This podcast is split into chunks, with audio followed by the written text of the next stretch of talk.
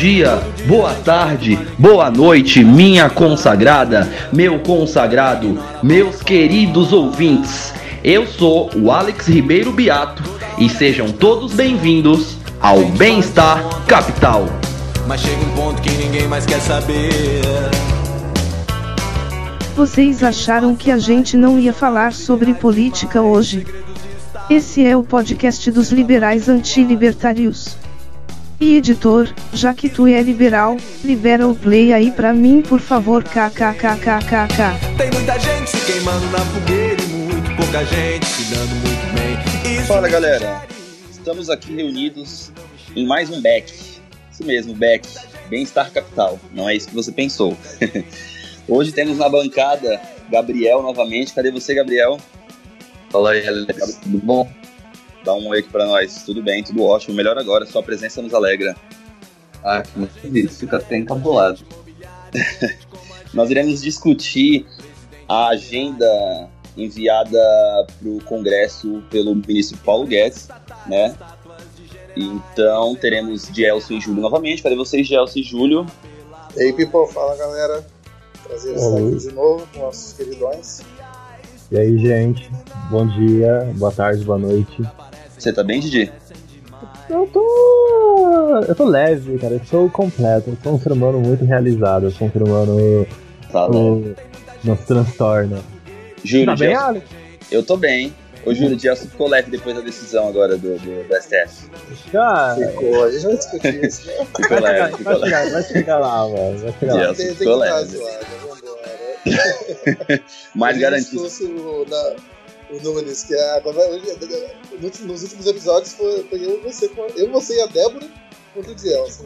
Agora Gelson, mais- O Gabriel que vai estar defendendo aí o Júlio também. Gelson Mais garantista mais garantista que Gilmar Mendes.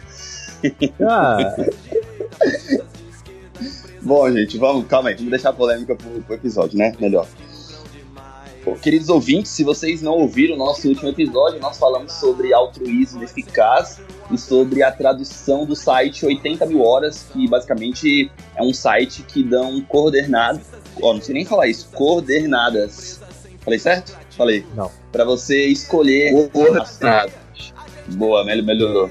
Para vocês escolherem a sua carreira profissional de uma maneira que você consiga é, alinhar satisfação e dinheiro.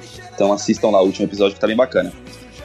No programa de hoje, vamos falar do conjunto de PECs apresentadas pelo ministro da Economia, Paulo Guedes, e vamos comentar no finalzinho sobre a tão polêmica decisão do Supremo Tribunal Federal.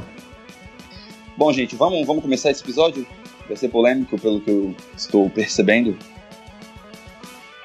Roda a vinheta, produção. todo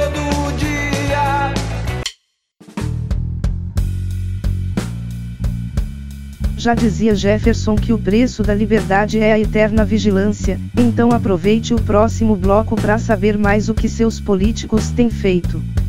Começa agora, o Político Público. Então, gente, essa semana aconteceu tanta coisa, mas tanta coisa, que fica até um pouco difícil você elaborar um roteiro, ou então elaborar um, uma- um crivo de prioridades. Tipo, o que, que a gente fala? Particularmente, eu dei preferência pra gente falar, o- pra eu trazer para discussão, né, o assunto que acho que vai tomar conta de toda a agenda legislativa, acredito eu, até o fim do governo Bolsonaro, que é essa nova mega agenda de reformas do Paulo Guedes, que para quem não sabe, é a agenda de reforma mais é, complexa e intensa desde a promulgação da Constituição de 88. Ela tem um fundão tão grande, cara, que ela praticamente vai reformular um terço ou 40% da Constituição da forma que a gente conhece hoje. Então, alguns aspectos mais gritantes. Agora, o que, que é esse mega projeto de reforma, essa mega PEC, né, esse pacotão de PEC?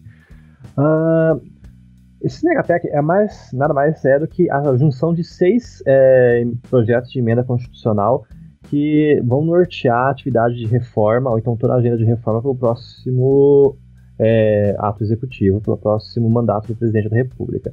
Algumas vocês já conhecem, que é a agenda da reforma tributária, a, a reforma administrativa. Agora, Essa semana, o Paulo Guedes ele apresentou mais dois projetos novos, que é a PEC Mais Brasil, que a gente vai chegar lá, a PEC Emergencial e a... Não, três projetos novos, né? A Mais Brasil, a Emergencial e a PEC dos Fundos.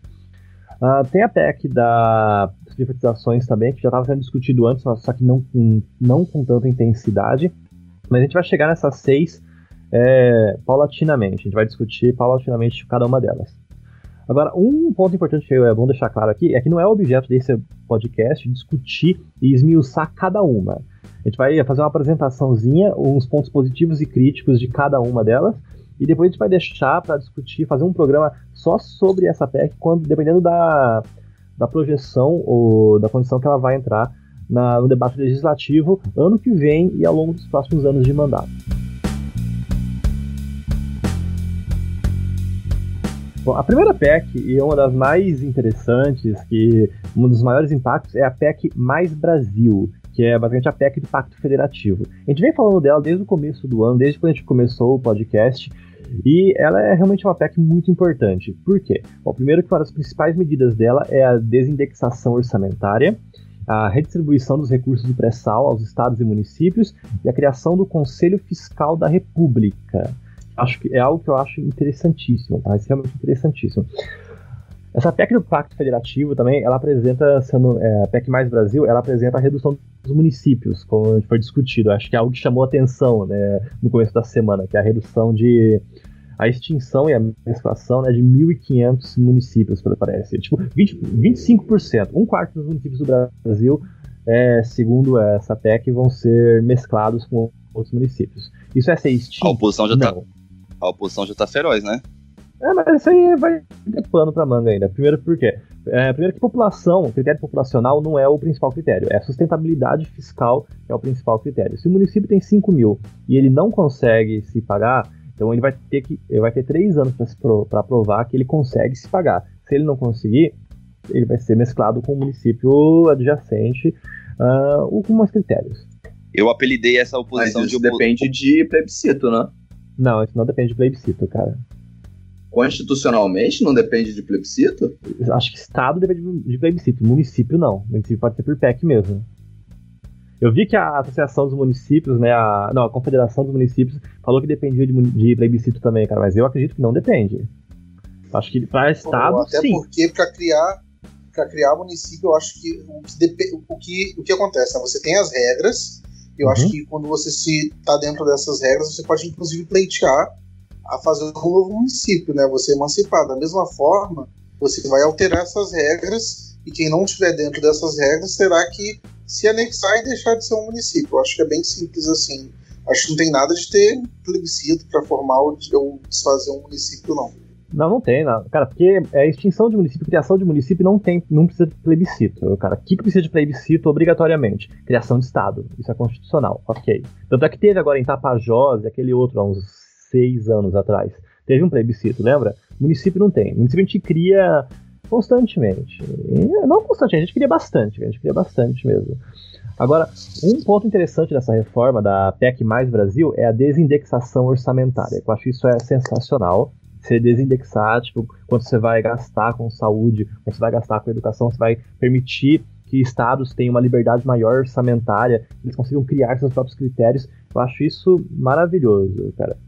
E a redistribuição dos recursos do pré-sal também vai ser algo interessante. Agora a gente teve esse flop, né, que é esse leilão do pré-sal. A gente tá entendendo que petróleo não vale mais tanto quanto a gente achava que valia, mas ainda assim vai ter um dinheiro suficiente para fazer um impacto na vida de muitos municípios e muitos estados. E um ponto que eu acho realmente interessante, cara, que cria o Conselho Fiscal da República, que é tipo é, um conselho de política pública fiscal, que vai reanalisar e analisar contas públicas dos municípios. Ele não vai competir com o TCU. É, isso é importante. Ele não avança na competência do TCU. Ele vai criar, tipo, ele vai instrumentalizar e criar um consenso de boas práticas fiscais, que é algo que o Brasil simplesmente não tem hoje boas práticas fiscais em nível municipal Ele vai ser um estadual. órgão independente de apoio aos municípios? Aparentemente sim. Municípios e estados, aparentemente sim. É interessante, né? É bom até para às vezes pra... tem muito município aí que, que, é, que é mal gerido também, né? Que é ingerência mesmo, os caras são ruins. Uhum. E talvez isso aí pode ajudar eles a tomarem pelo menos o, ou digamos criar um, um, livro de boas práticas, digamos assim, né? Um, Não, então instrumentalizar, ideia, cara é instrumentalizar. E detalhe, é, esse conselho fiscal ele vai é, ser utilizado pelo TCU e pelos TCMs e pelo é, Tribunal de Contas do Estado cotidianamente.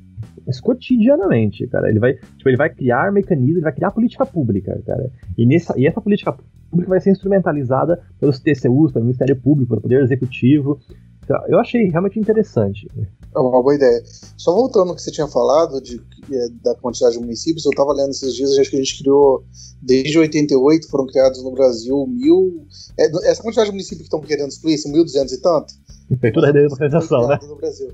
É, é. Esse, às vezes, é, não sei se são os mesmos, né? Provavelmente não, mas é até engraçado que o número é bem parecido. Muita gente vai achar que isso aí vai ser um, uma discussão que vai querer sendo, ser jogada pelo, pelo Planalto de forma é, rolo compressor, né? Mas, galera, esse debate de pacto federativo, de gasto de município, ele já ocorre tem pelo menos uma década. Às vezes o nosso ouvinte não tá por dentro dele. Mas, cara, eu já escuto, eu, eu escuto, eu lembro do Gianete falando disso na campanha da Marina, cara. Eu também, eu, cara. Eu, eu também. Disso, Gianete, dele falando que a gente tem um federalismo truncado, ele criticando a quantidade de municípios que foi formada, que o nosso federalismo ele não funciona direito. Que, não, não fazendo uma crítica diretamente cara. a isso, mas que é a proposta da emenda, querendo ou não, eu, eu converso muito com o pessoal mais do LAU. O executivo ele já ele, ele meio que alterou como que ele faz negócio com o legislativo. Obviamente, o executivo ele tem o papel de propor e ele tem um norte ideológico para propor as ideias dele. Mas essa proposta, o Guedes tem total ciência e o discurso dele está claro disso, de que o legislativo ele vai poder mudar completamente isso. Então, o, o que eu tenho visto é que o executivo está dando um norte para a política pública, trazendo um tema que tem que ser debatido, e esse tema do federalismo é importante para pra não ter que falar. Caramba! é, caramba! e, e o Congresso ele vai ter completa liberdade para alterar isso. Inclusive, o pessoal está falando, ah, o município com menos de 5 habitantes 10%. Talvez eles flexibilizem isso. Eles podem chegar e vão olhar, não. Ô, bem, tem que ter um critério, mas vamos flexibilizar, vamos botar um critério um pouquinho mais frouxo e fazer um critério que até 2000, sei lá, até 2030, ao invés de começa a valer em 2023 com um critério mais frouxo e até 2028, 26, 27 você volta a esse critério que é o que o Guedes quer. O eu acho que é normalmente o que o Congresso tende a fazer. Ô, Júlio, o, o prefeito da, da cidade de, de Serra da Saudade, que fica em Minas Gerais, ele ganha 140 mil por ano. E aí ele está considerando uma traição. Uma cidade com 780 habitantes, 220 trabalhadores e 160 empregados na prefeitura. É traição, Júlio? É, cara, eu nem, eu nem tava querendo entrar no, no mérito. Não, mas eu, tava, eu, eu, discuti com isso com algumas pessoas na internet uhum. e umas galera, uma galera indo contra, achando que eu, necessariamente você ia acabar com o município. Sim, e, com eu, serviço prestado pelo município. Não é bem assim. Você eu apelidei isso. Eu apelidei ah. isso de Oposição Bacurau. É um filme muito bom. É panfletário pra caralho. Mas em contrapartida é um filme muito bom porque mostra como um prefeito quer acabar com a cidade, então a galera tá indo por esse princípio assim, ah, querem acabar com a nossa história, querem acabar com a nossa cidade, como se criasse né, a condição de. Eu, eu não, vi beleza. gente usando o argumento de que ah, você vai perder a identidade da cidade. Sim. gente, pelo amor de Deus, né?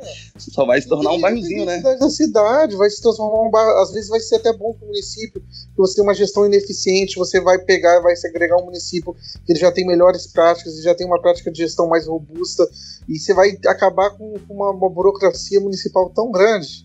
É, depois, é oposição, detalhe, mas só de você ter um, uma um limitador nessa formação de município que, que às vezes é feito só para você criar capital político mesmo. Não é isso, cara. É, oh, é Fala, Didi, Didi quer falar. Fundo municipal, gente. Tem um fundo de municípios. Cada município vive disso e passa para a prefeitura na forma de salário e a prefeitura mantém a cidade inteira com transferência de renda. Quando você cria um município hoje, você tem acesso ao fundo, é, fundo municipal, que é um fundo federal. A gente vai chegar nele na PEC 3. É, que redistribui dinheiro da, por, causa do, por causa do Pacto Federativo do, da Federação para os estados e do estado para o município. E, tipo, tem prefeitura de menos de 5 mil habitantes que vive disso. Agora, um ponto interessante dessa realocação, dessa extinção de municípios. Primeiro que ninguém vai ser realocado de lugar. Se alguém falar isso é mentira. Ninguém vai ser realocado. É, que o Alex falou, vai virar um bairro, cara, vai ser é, anexado a um município é, regional, então do lado. Segundo ponto, eu acho que é algo muito importante deixar claro até. A extinção de. Com esse critério de 5 mil, é, 5 mil habitantes mínimo, eu acho que não passa. Por quê? Porque ele vai alterar muito a estrutura política do sul e sudeste. Pode ver lá que, tipo, Minas e Porto Alegre, eles vão ser os mais afetados, cara. Eu fiquei impressionado com isso, realmente impressionado. E eu não acho que vai passar com 5 mil, cara. Vai alterar completamente a estrutura política da Gelson, região. curiosamente, curiosamente, são dois estados que estão com problemas fiscais graves, hein? Absurdo. Ah, por que será? Por que será, gente? Por que será? Mas, então. e eu, acho, que o Rio de Janeiro só não cai nessa, porque o Rio de Janeiro é muito populoso, é um estado pequeno e muito populoso. Então, como critério, a priori, tem um corte populacional, o Rio de Janeiro não cai nessa. Mas se o corte verdade, ó, populacional o cri- fosse maior e o fiscal O critério é acabar com o Rio de eh, Janeiro. fosse maior também, e- isso ia acontecer forte no Rio de Janeiro. Cara, ó, o Rio de Janeiro tem 90. No caso do Rio de Janeiro, tem também. Fala. Você me interrompeu, eu te interrompi. No Vai. caso do Rio de Janeiro também tem o fato, Júlio, de que os municípios carioca, os municípios fluminenses, eles são muito grandes. Então, o que acaba acontecendo é que um, um município ele engloba, ele a rigor ele seria pequeno, mas como a área, a área administrativa dele é muito extensa, ele acaba tendo meio que alguns distritos e a população dele ultrapassa esse mínimo. Mas do contrário, se o Rio de Janeiro tivesse uma distribuição é, municipal mais parecida com um estado como São Paulo ou Minas Gerais, o Rio de Janeiro teria bem mais cidades que entrariam nesse mínimo de 5 mil habitantes. Detalhe, o Rio de Janeiro não tem um, só tem uma cidade com menos de 5 mil habitantes, que é Macuco, se eu não me engano. E Macuco, aparentemente, ela consegue se pagar porque ela tem umas indústrias cimenteiras ali. Macuco tem quatro. Macacu, macacu. Macacu, é. Macacu tem umas indústrias cimenteiras ali que elas conseguem. Elas arrecadam Não é cachoeira de Macacu, não? Cachoeira de Quem nasce em Macacu, é o quê? Quem Hã? nasce em Macuca é o quê? Macuqueiro? Não tenho a menor ideia. Macucos. Macucos é o nome de uma banda lá do Espírito Santo, inclusive. Ó. Bom, Não, não sei o gentílico específico dessa cidade, não. Como a gente ficou muito curioso sobre essa questão, eu estava aqui editando o podcast agora e fui procurar qual que era o gentílico de quem nasce em Cachoeira de Macacu. E é cachoeirense. Por um acaso, é o mesmo gentílico de quem nasce em Cachoeira de Itapemirim, a cidade onde eu nasci. Só isso mesmo. Voltemos ao episódio. Então, mas ó, coisa interessante: Roraima não tem nenhum, Acre não tem nenhum, Rio de Janeiro não tem nenhum, cara. O polo eu fiquei mesmo. surpreso que a, meno- a minoria dessas cidades é, com menos de 5 mil habitantes e sustentáveis estão no norte e no nordeste. Eu achava que seria bem o contrário. Fiquei surpreso que é no- a maioria no centro-sul. É, cara, Poucos Eu- estados do norte e nordeste tem. Eu acho que. Mas eu acho que, se não me engano, eu acho que é a Paraíba que tem. Tem, tem um estado até que tem uma quantidade razoável pro tamanho sim. do estado. Mas No Nordeste tem bastante povo- povoado, né? Lá é, tem bastante povoado. Os povoados são, são é, entes do, da, do- da cidade, né? Por exemplo, a minha avó mora num povoado chamado Raspador, que pertence à cidade de Ribeira do Amparo, que é uma cidade que tem, sei lá, 15 mil habitantes. Ah, eles agregam a população. Mas uma coisa que eu achei, achei interessante mesmo é que Roraima tá em calamidade fiscal, obviamente, né?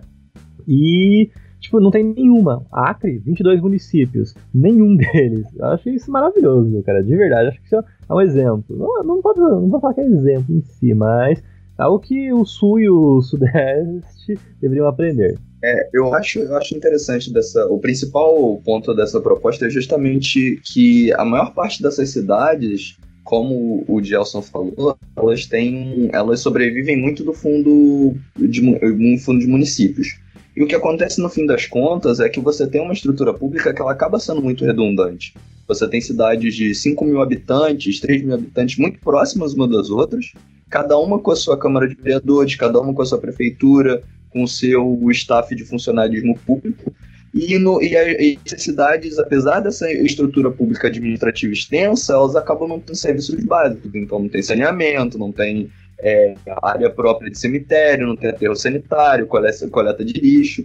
E o que acontece no fim das contas é que eu acho, eu acredito que a economia proveniente da extin- extinção e da, do, do aglutinamento de algumas dessas cidades ela nem vai ser o principal ponto. Eu acredito que é mais uma é, unificação de alguns sistemas de serviço público, como, por exemplo, transporte e saneamento básico, que vão trazer uma maior eficiência para a provisão do serviço.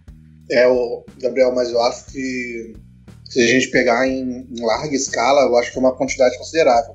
Digamos que, pô, esses recursos, no final das contas, representam 2%, digamos, de um gasto total de burocrático.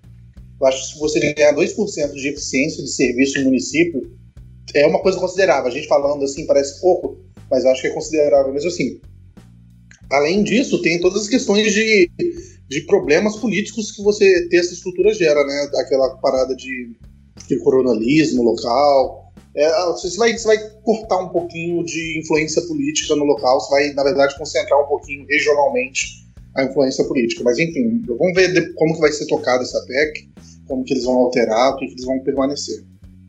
Não, é exatamente por causa dessa questão do coronelismo, da influência política, que eu acho que não vai passar com 5 mil, cara. Que eu acho que vai passar com. vão ter que diminuir isso para alguma coisa e diminuir um pouquinho esse número de municípios, cara. Pra, sei lá, 3 mil, é, 2.500, por aí. 5 mil eu duvido que passe, mano, de verdade. Eu acredito que talvez seja de bom tom também eles é, é o Congresso ao, incrementar algum tipo de medida para levar em conta alguns critérios específicos. Porque, por exemplo, existem algumas dessas cidades que elas acabam sendo, principalmente as cidades do norte, pelo que eu pude olhar aqui, algumas são muito distantes uma das outras. Então, como é, esses assentamentos populacionais eles são é, muito esparsos, o que acontece é que você tem alguns municípios que poderiam ser unificados e aí você tem uma administração pública que vai ficar muito distante de uma parte da população. Então, talvez algum tipo de modulação nesse caso seja interessante. Pô, com certeza, mas pelo mapa que eu vi, isso aí é. Nem seria um problema. Não, é a minoria dos casos, é a minoria dos casos. Em termos de número, digamos assim.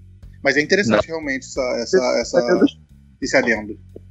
É, o último comentário, só para não estender muito também nessa PEC, é que o Gelson comentou mais cedo que o, a questão do, do, do petróleo que foi leiloado não foi tanto quanto o governo queria, mas eu estava lendo sobre algum desses postos que eles estão sendo explorados eles têm canais subterrâneos, parece que um, a exploração de um pode acabar atrapalhando a exploração de outra, sendo postos diferentes. Então, de certa forma, tem uma incerteza de quem que, quem que, quem que ia acabar explorando e como isso afetaria na produção desses postos. E por isso que algumas empresas não entraram e não ofereceram é, uma proposta para explorar, porque tem uma tem, tem uma insegurança ali. Talvez se vendesse os dois juntos, não sei, mas é, é, esse foi o principal motivo que eu vi, pelo menos no, nas reportagens que eu vi falando sobre o assunto.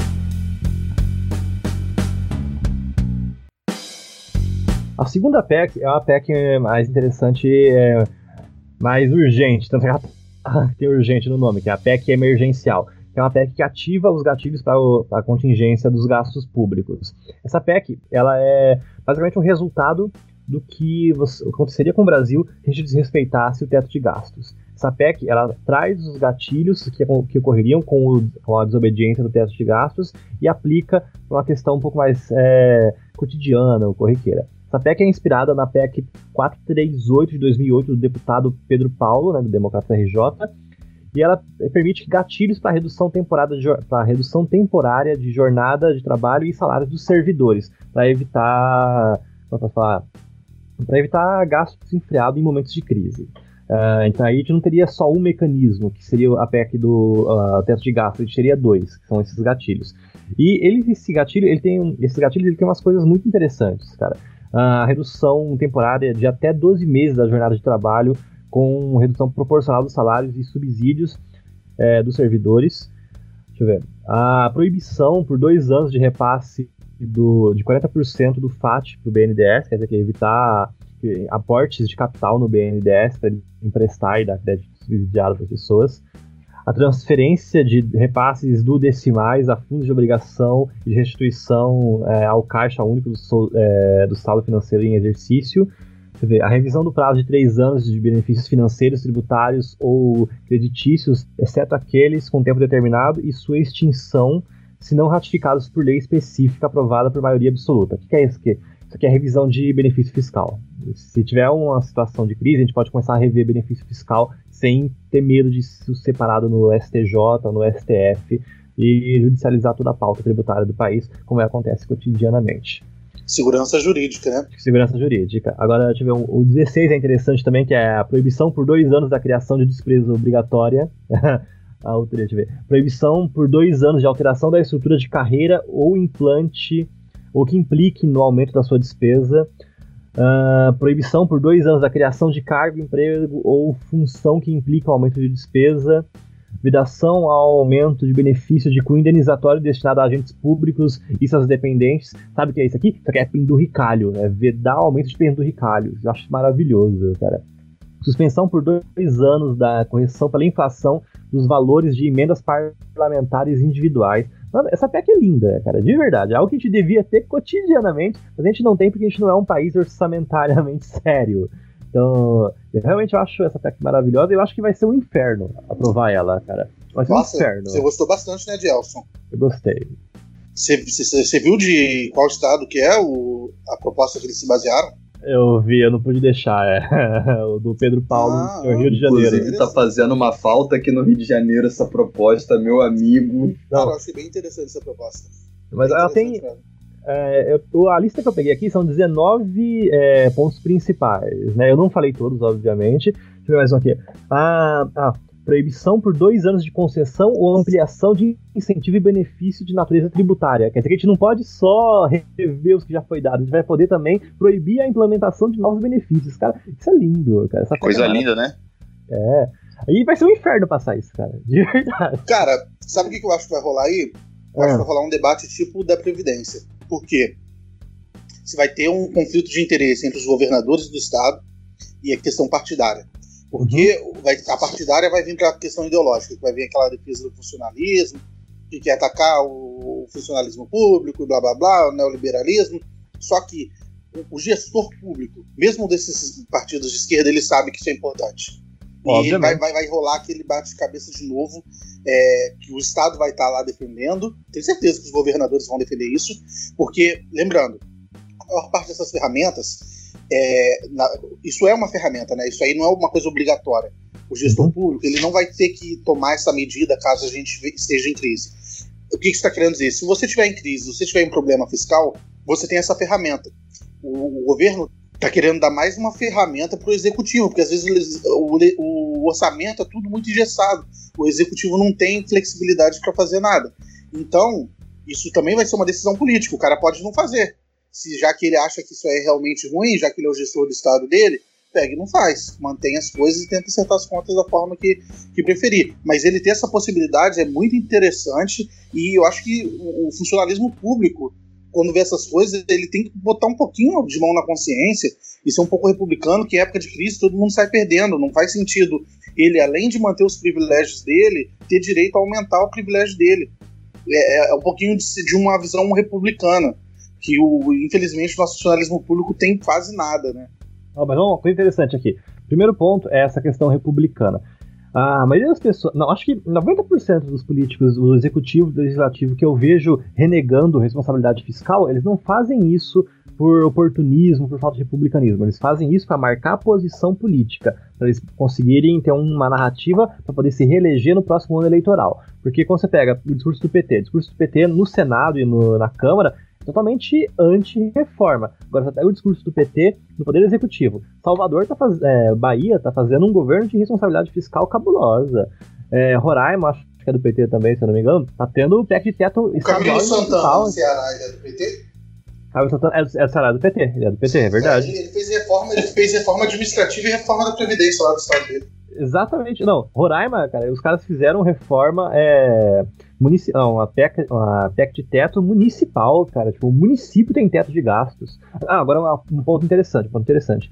Metade do que tá nessa PEC emergencial já existe. Metade disso já tá na PEC do teto. A questão é, estão trazendo novas possibilidades para utilização, que nem o Júlio disse. Eu acho isso maravilhoso, acho que ter isso à disposição do prefeito, do governador ou dos secretários, isso é excelente. Agora, a falar do- da discussão do que vai acontecer no, no Congresso para aprovar isso. Só adicionando, perdão aí. É, Uhum. Você falou da PEC do teto municipal, no estado do Ceará, eu estava numa entrevista com o Camilo Santana, também existe essa PEC do teto. Só que a única diferença é que não está incluso educação, saúde e investimento. Mas aqui também a gente vai tirar, cara. A gente não tem teto para saúde e para educação, cara. A gente tem piso. A questão é que a gente tem um mecanismo, uma coisinha chamada Previdência, que consome todo o dinheiro. Né? Tipo, a gente gasta mais com Previdência do que a gente gasta com saúde e educação. Mas a gente não tem teto para saúde Sim, e sim, educação. só a gente tem ponderando mesmo. Agora, um ponto interessante sobre é, a questão do lobby dos municípios. Da mesma forma que a gente vai ter município e estado fazendo lobby para não precisar utilizar isso, a gente vai ter município e estado fazendo lobby para utilizar, cara. Na TEC do Pacto Federativo vai ser a mesma coisa. A gente vai ter município de 5 mil falando que não, não me extingue, não me extingue. Mas a gente vai ter município tipo Guarulhos ou São Paulo exigindo que seja extinto ou que anexe para eles poderem ter mais acesso ao fundo municipal. Então, essa discussão, esse lobby municipal, eu acho que a gente não precisa dar tanta credibilidade assim para os pequenos municípios, porque os municípios que vão anexar, eles têm um interesse cabuloso em anexar esses pequenininhos, cara. Porque primeiro é voto, segundo é densidade populacional, é mais acesso a fundo federal, é mais acesso a verbo do pré-sal. É algo... Além disso, Gelson, tem uma questão regional, não sei se já perceberam que muitos desses municípios pequenos, por ter uma estrutura pequena, muitas vezes vai nesse município maior para usar, por exemplo, hospital é, e outros serviços, sobrecarregando um município maior, regional, sem ter arrecadação é, equivalente. Exatamente. Agora, essa PEC. É, eu acredito. Eu acredito até que no, o, no caso dessas duas PECs, da, do Pacto Federativo e da, do Pacto Emergencial, eu acredito que o, os governadores estaduais eles vão ter um, uma capacidade de lobby muito maior com as bases partidárias deles do que com o caso da Previdência. Porque enquanto a Previdência ela tinha um, um certo atrito ideológico e uma resistência popular muito grande, o caso dessas duas propostas, como a, a, emenda ela trata de coisas muito técnicas, muito relacionadas ao servidorismo público, eu acredito que, embora a gente vai enfrentar um lobby muito forte de servidor, os governadores eles vão conseguir articular melhor com as próprias bases o, o a aprovação desse, desse, dessas emendas. Então, talvez, talvez, a gente possa ver partidos como o PT e o PDT apoiando, ainda que com ressalvas, o texto. É, eu acho, eu também eu acho que a briga de narrativa nesse caso é um pouco menor do que era na Previdência. Agora, a terceira PEC mais interessante que ela foi apresentada essa semana também, que é a PEC dos fundos. Essa PEC me emputeceu tanto, cara, que vocês não têm a menor ideia. Tipo, eu fiquei três horas no Ministério do Planejamento, uh, no Ministério, na Secretaria Estadual de Planejamento de São Paulo e de alguns de alguns estados gigantes, tipo Minas e Rio de Janeiro e Porto Alegre, e eu fui em alguns municípios também. E eu tenho uma coisa que é simplesmente impensável, que é algo que é simplesmente ridículo, cara. Nós não sabemos quantos fundos públicos existem. Ninguém tem esse registro, ninguém tem esse controle. Se, alguém, se eu for para Brasília agora e perguntar para qualquer um, tipo, qualquer pessoa do, do Ministério da Economia, ele não vai saber me informar quantos fundos públicos existem. Eu acho isso a coisa mais irresponsável e inconsequente da administração pública tipo, que eu posso imaginar, cara. Porque o que é um fundo público? Um fundo público é um instrumento que serve para financiar políticas públicas e atividades complementares ou atividades de Estado. Tipo, a PM tem um fundo público pra, que o Tesouro manda para eles e eles usam para pagar salário e previdência. Uh, a saúde, os hospitais, dependendo do hospital, se ele é público, ele tem um fundo próprio. Carreiras de Estado, tipo o Ministério Público, o Tribunal de Justiça, eles têm fundos próprios também. Esses fundos estão sempre em nível estadual, municipal e federal. E não tem é, um número é, certo. Agora, no federal, eu vi pela um dado do Ministério, da, do Ministério do Planejamento que a gente tinha 190 fundos, pelo que parece, e com a Constituição de 88 a gente cortou 100 e bolinha e a gente acabou ficando com na faixa dos 90. Agora, de 88 para cá, a gente criou mais uma, um monte. E desse monte, essa PEC dos fundos está tentando extinguir ou rever a existência de 281. E eu acho isso maravilhoso, porque a gente cria fundos sem critério, a gente passa uma lei e cria um fundo novo. Isso acontece. O que precisa fazer é uma lei simples, não precisa ser PEC, a gente cria um fundo, esse fundo recebe aportes do Tesouro e é utilizado para financiar atividades X e Y. Agora, qual o principal... Gelson, deixa eu te fazer uma pergunta. Diga. Esses fundos têm auditoria independente? Não, eles são é, auditados pelo Tribunal de Contas. Tribunal de Contas ah. Municipal. Oh, não, eles são auditados cotidianamente por Tribunal de Contas, Ministério Público e Procuradoria da Fazenda em alguns casos. É normal. Não, é. não, é mal, é sim. É ainda, né? É complicado ainda, né? Não, porque primeiro que eu não acredito que haja capital humano suficiente, ou então é, mão de obra para fiscalizar tudo. eu acho que coisa passa. E eu acho que o simples fato de não saber quantos existem, eu acho isso inadequado. Eu acho isso inadequado para dizer o mínimo, cara. Eu acho isso uma irresponsabilidade. Tá? Eu acho que a obrigação de um Estado, ainda mais com informatização, é saber quantos fundos existem. Ponto. E ter isso claro e transparente. Nós não temos. Nós somos um país com Tem alguns desses fundos que. Não, continua, continua depois eu falo. Nós somos um país com um PIB de 2 trilhões, a gente não sabe para onde vai o dinheiro, a gente não sabe como atividades é, e serviços públicos são financiados. Eu acho isso inacreditavelmente irresponsável. Tá? Agora, quais os principais objetivos desse fundo? São três não, desse, dessa PEC. São três objetivos principais. Primeiro, usar parte dos recursos desses fundos para abater a parcela da dívida pública. Pô, excelente. Segundo, construção de um gran, grande fundo de infraestrutura. Excelente, vai centralizar e permitir uma auditoria, uma transparência mais efetiva. Seria o Fundo de Reconstrução Nacional, como eles nomearam, né? E o terceiro, a criação de um fundo para a erradicação da pobreza. Criar um fundo social igual o que já existe para fazer o Bolsa Família. O Bolsa Família também depende de um fundo, gente. Ele consome um bilhão por mês. Agora, a gente vai, tipo, parar de criar fundos esporádicos para atividades específicas e criar um fundo geral e um fundo macro, né? E daí direcionar as necessidades é, de acordo com a demanda. Ótimo, excelente, fácil de fiscalizar, transparente, acessível perfeito, cara. Agora, uh, isso, essa PEC, pelo que eu vi, ela só abrange o nível federal.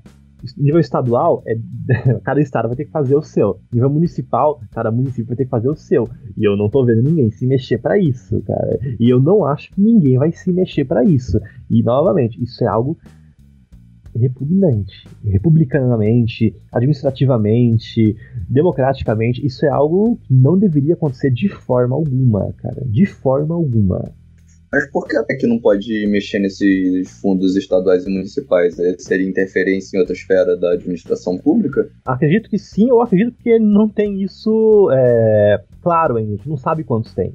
Eu fui na Secretaria de Planejamento e Secretaria de Desenvolvimento e a Secretaria da Fazenda do Estado de São Paulo eu não achei, cara. Eu não achei. Eu fui estaria no município de São Paulo também, eu não achei. Então eu acho que eles tinham que apresentar uma PEC. Isso aí, no federal, já vai dar um baque, tipo, cabuloso, porque a maioria dos fundos mesmo, de grande impacto, de grande importância, são federais, tirando a questão de São Paulo, Minas e Rio de Janeiro, que são é, estados e tem municípios com um PIB maior, né? Eles, né, giram, eles giram mais dinheiro. Agora eles falam assim, ó, não, eu tenho que ter uma posição utilitarista, eu tenho que apresentar uma PEC, e esses 281 fundos federais são o que eu consegui encontrar e vão me permitir uma maior efetividade no controle de gastos públicos ou no controle de mecanismos de financiamento. Perfeito, vai isso. Agora, eu não entendi por que, eles não vão mexer estadualmente. Então, acho e acredito eu que vai ter um conflito de competência mesmo, que são os estados que vão ter que fazer, mas que os municípios vão ter que fazer, mas eu, na, no meu âmago, eu acho que eles não fizeram, eles não incluíram porque eles não encontraram. E se fosse para encontrar, ia demorar dois anos, três anos ou mais. E isso tem que ser feito com uma urgência. Outro assunto do, do, do Guedes que ele queria usar esses fundos também para acabar com eles e repor a verba para a União para pagar a dívida pública. Ah, usar os fundos que não são utilizados para pagar a dívida pública. Eu acho isso um pouco complicado, porque tem, por exemplo, o fundo penitenciário que ele tá parado, mas aí ele tá parado porque não tem interesse de nem de governador nem de prefeito de fazer de construir presídio no quintal deles. Exatamente. Mas é uma coisa super importante. O FUNPEI, por exemplo, tá parado. Acho que 99% dos recursos do FUNPEI não são utilizados. Exatamente. E outro ponto interessante também é que ele é contingenciado cotidianamente, cara. Tipo, esse é um fundo. Ele não pode ser contingenciado. Ponto. Esse fundo não pode ser contingenciado. A questão é que, como ninguém usa, daí o judiciário esporadicamente vai lá e contingencia. E fala, não, vamos usar esse dinheiro para pagar saúde, vamos usar esse dinheiro para pagar educação. Isso cria essas distorções orçamentárias e distorções é, de financiamento que a gente está tão acostumado a, a, ver, cara. Mas esse fundo, esse é um fundo essencial, ele tem que ser utilizado, ele tem, a gente tem que construir mais presídio, isso é algo crasso, urgentemente, com urgência. E quando a gente tem esses fundos subutilizados, a gente dá brecha para distorção, a gente dá brecha para contingenciamento ilegal, que é o que acontece com o FUNPEN. Nós contingenciamos esse fundo ilegalmente via ativismo judicial. E, cara, isso é. Isso é uma PEC é essencial para mim, cara. Essa PEC, essa deveria ser uma PEC emergencial. É, tipo, PEC emergencial 2, os fundos. Uma coisa que eu achei bacana também no, no uso desses fundos para pagar dívida pública é que estão excluídos, pelo que eu li no G1, os fundos para aumento de investimento da saúde, educação e habitação, salvo uhum. engano. Isso é a verdade. Ah, tem, tem fundos prioritários, tem fundos que simplesmente não. Eu acredito até que o FUNPEN tinha que entrar nessa brincadeira aí. Mas talvez. É, vou fazer um. Eu acho que talvez, além desses contingenciamentos de, é, de, desse, dessas exclusões de, exclusões de fundos e dessas uniões de fundos, eu acho que uma coisa que é urgente também, eu não encontrei no projeto, é um melhor marco regulatório do uso desses fundos. Como é. uma destinação mais clara, primeiro, uma destinação mais clara do, do, do, dos recursos, e segundo, alguma obrigação de uso desses recursos. O caso do FUNPEN, para mim, é muito crasso. Assim, a gente tem um problema público grave, que é conhecido, a gente tem recurso para, se não resolver, ao menos mitigar parte do problema, e por interesse político, o, o fundo não é utilizado. Então, algum tipo de marco regulatório é, mais claro e mais específico sobre o uso desses recursos deve, deveria constar também na PEC. E no texto eu não encontrei. Isso é um, algo que talvez deveria ser adicionado pelo Congresso. Mas um ponto, como é que a gente pode defender a desindexação de gastos e depois falar que tem que indexar esses gastos de fundo público, cara, esses fundos emergenciais? É, é complicado. É complicado, cara, e é, é meio que contraditório até.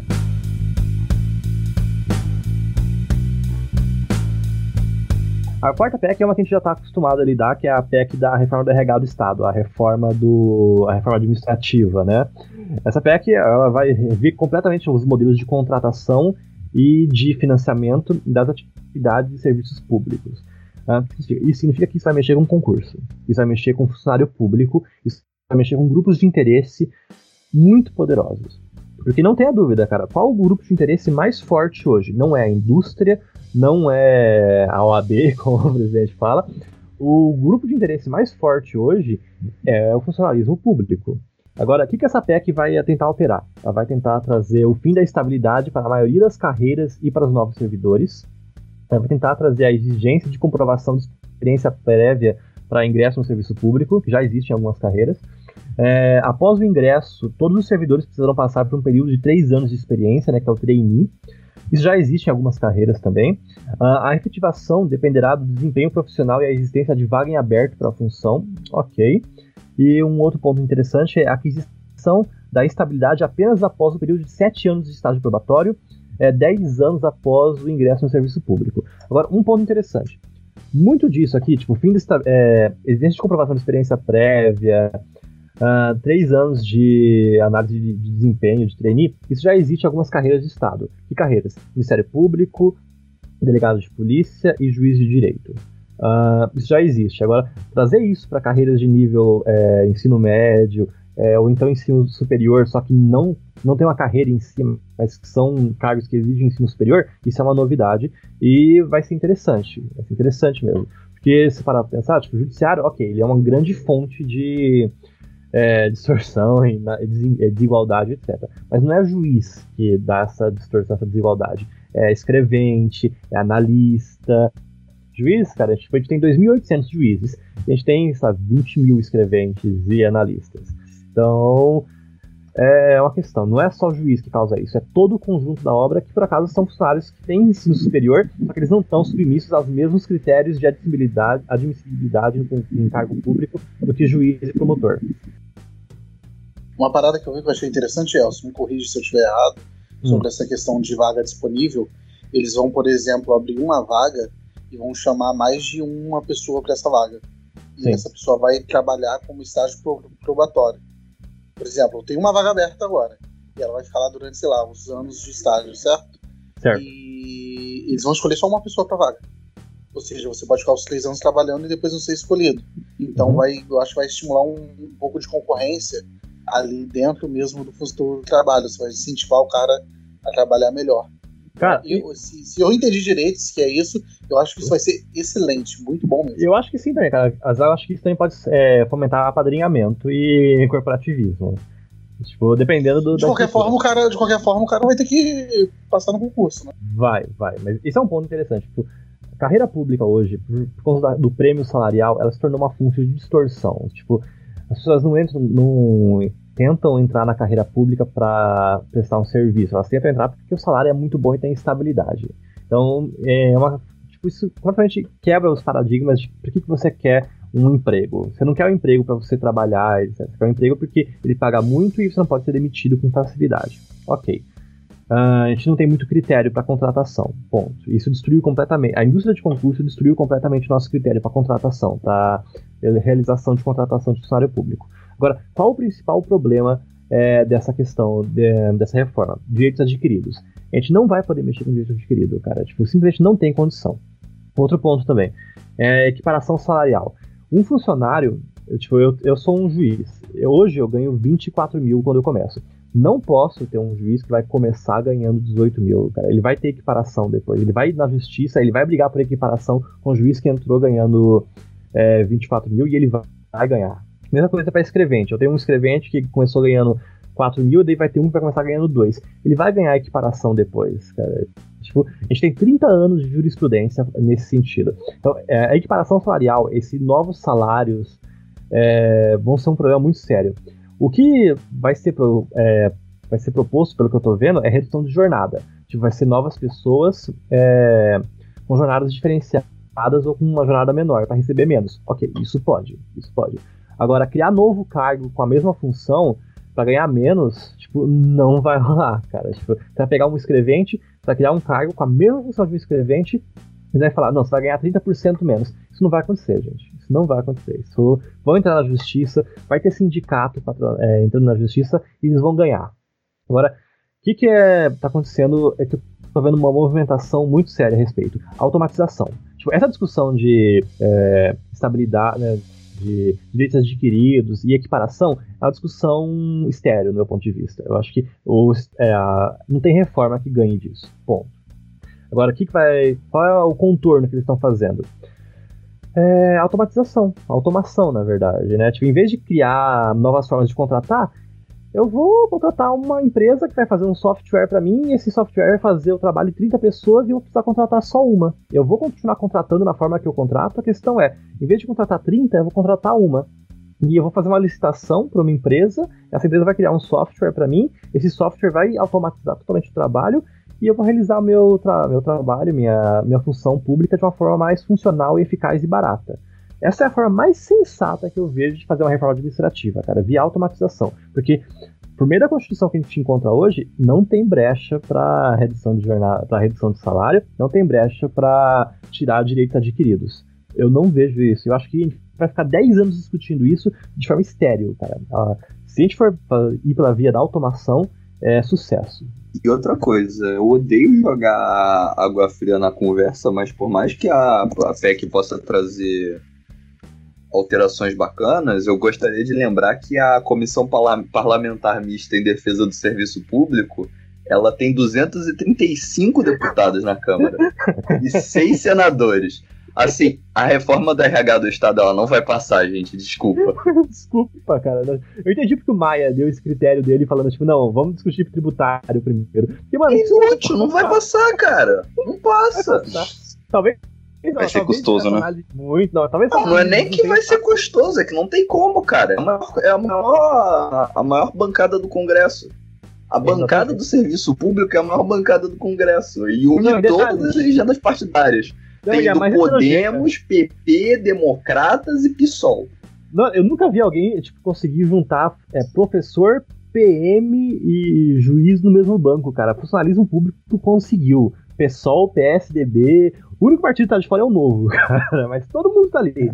Todo mundo tá ali. É uma coisa absurda. Não tem jeito, cara. Não tem jeito. O lobby do serviço público no Brasil, infelizmente, é uma coisa poderosíssima. A gente deixou isso acontecer com instituições fracas.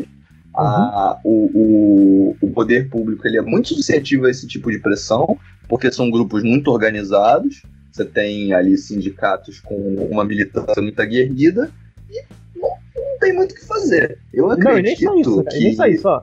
Não é só isso, eles têm dinheiro, eles têm modelos de financiamento, cara. Tipo, se Sim. o MST. Ah, financiamento, financiamento obrigatório.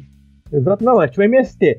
Que dinheiro que o MST tem? Que expressão política o MST tem no Congresso? Só os partidos deles mesmo, tipo o PSOL e o PT. Agora, que expressão a magistratura tem no Congresso? Os caras. Bom, a Procuradoria da Fazenda, por exemplo. Os caras doam 15 mil pra cada deputado aqui em São Paulo, velho. Tipo, caiu, saiu lá, o Mamãe Falei mostrou eles doando 15 mil pra Sâmia, 15 mil pro professor X lá. Eles doam pra todo mundo, cara. Tipo, eles têm capacidade de financiamento de campanha de uma forma absurda. O funcionário público tem dinheiro pra bancar individualmente tempo uma também. campanha. E tempo, e tempo.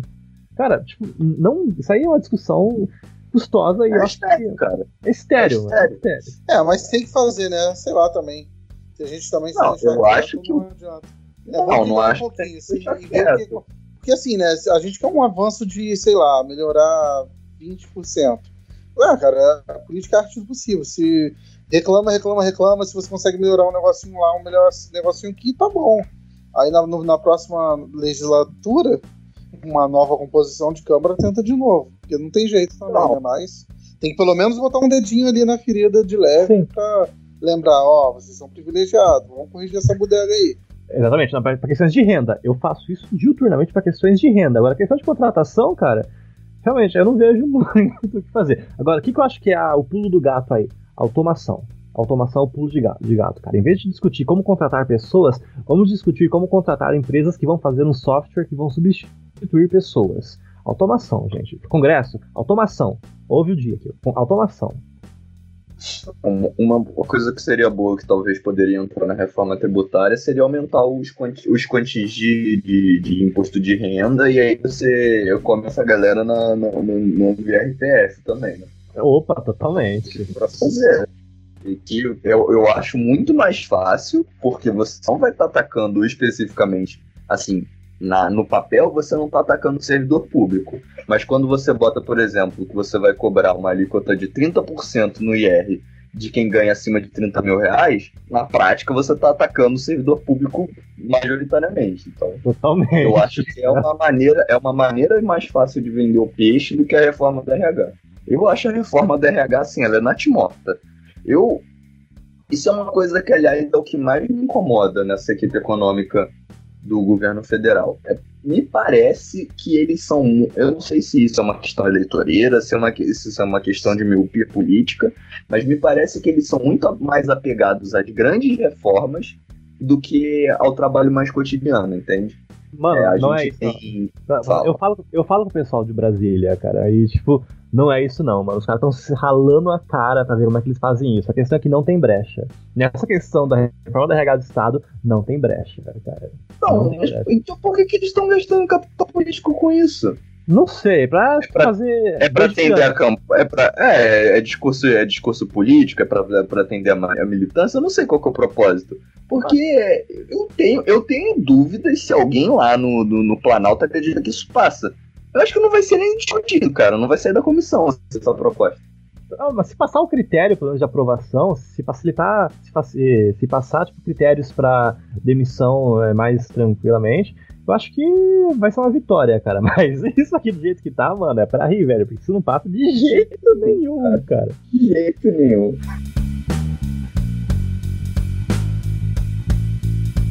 PEC 5, que é a Fast Track para privatizações, que é um novo modelo de privatização.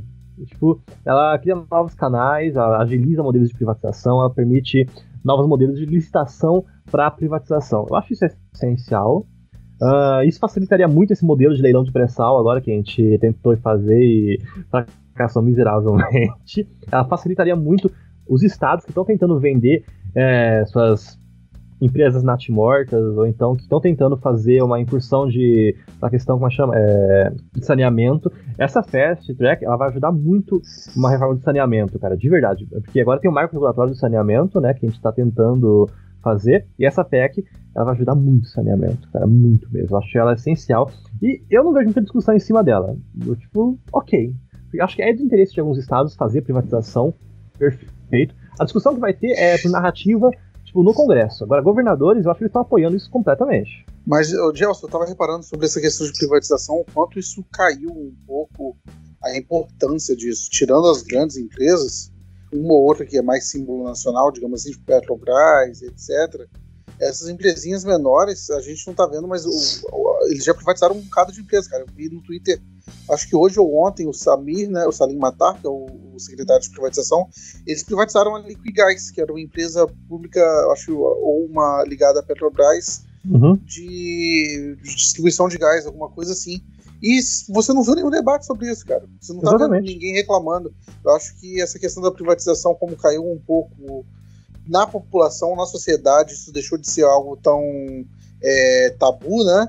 Eu acho que tá tomando menos relevância. Ou então porque a gente tem outros assuntos tão importantes quanto no Congresso e tá, o pessoal tá deixando passar batido, porque você não consegue bater em tudo, né? Você não consegue defender to- todos os lados. Você estabelece algumas prioridades. Mas eu, eu tô achando que essa agenda de privatização aí, tá, eles estão comendo pelas, pelas beiradas as empresas menores sem tentar atacar as grandes agora, como a Petrobras. Essa Correios, PEC, Correios. essa PEC dá o aval, né, pro, pro Congresso acelerar a, a privatização.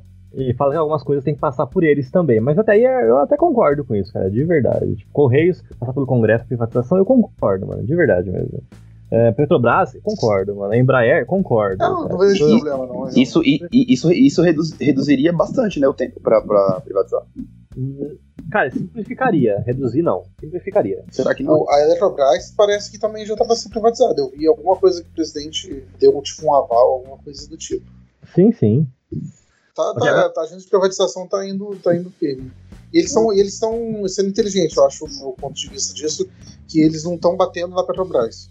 Nem é nos o- Correios, nem é. É, o Correio tá aquela coisa, né? Banho-marinha, uma hora vai lá, fala que vai privatizar, mas também não, não tá. Sabe qual é o problema, de verdade? Eu acho que eu, particularmente, apesar de ser pró-privatização, porque no Brasil a gente não consegue criar uma segurança institucional para as nossas empresas públicas, o problema é que a empresa pública realmente ela conseguiria funcionar bem com uma boa gestão. E nesse caso agora a gente está conseguindo botar uma boa gestão porque a gente tem é, gente interessada em privatizar ela. Então você começa a tratar essas empresas como uma empresa privada. Ah, o problema é que você, como que a gente vai permanecer, vai é, garantir que a gente vai manter uma governança das estatais a longo prazo? Ah, e quando mudar o governo, a gente não vai ter uma, uma virada de chave e vai voltar a ver as estatais do que eram antes. Isso é difícil, eu acho que a gente não consegue manter isso a longo prazo. E partindo desse princípio, eu acho que privatizar tende a ser uma solução melhor. Só que por isso que eles conseguem às vezes ganhar tempo na questão da privatização de algumas empresas, porque eles conseguem botar uma boa gestão na empresa, a empresa deixa de ser um problema de curto prazo tão importante e vão privatizando, vão privatizando. Aí depois, quando já tiver com o, o chão pavimentado e quiser comprar a briga de privatizar uma empresa maior, já vai lá e privatiza. É, vocês citaram o- o- os Correios. Continua deficitário ainda? Continua. Já saiu o balanço esse ano? Eu não vi, não. Eles, É. fazem, eles fazem umas contas paralelas, mas assim, é fácil. né? Eles não contabilizam é, gasto com folha de pagamento e previdência. Se você juntar tudo, o correio é deficitário, independente de quanto ele tem de lucro a- a- na, na folha. É, uma verdade. O cálculo ali é criativo. Você fazendo a conta certa, você, você faz, você faz cálculo criativo e você consegue dizer que, porra, tá rendendo absurdos. Mas se você fizer a conta certa, não tem como. O Correios, te- os Correios têm 14 presidentes, cara. 14 presidentes. É.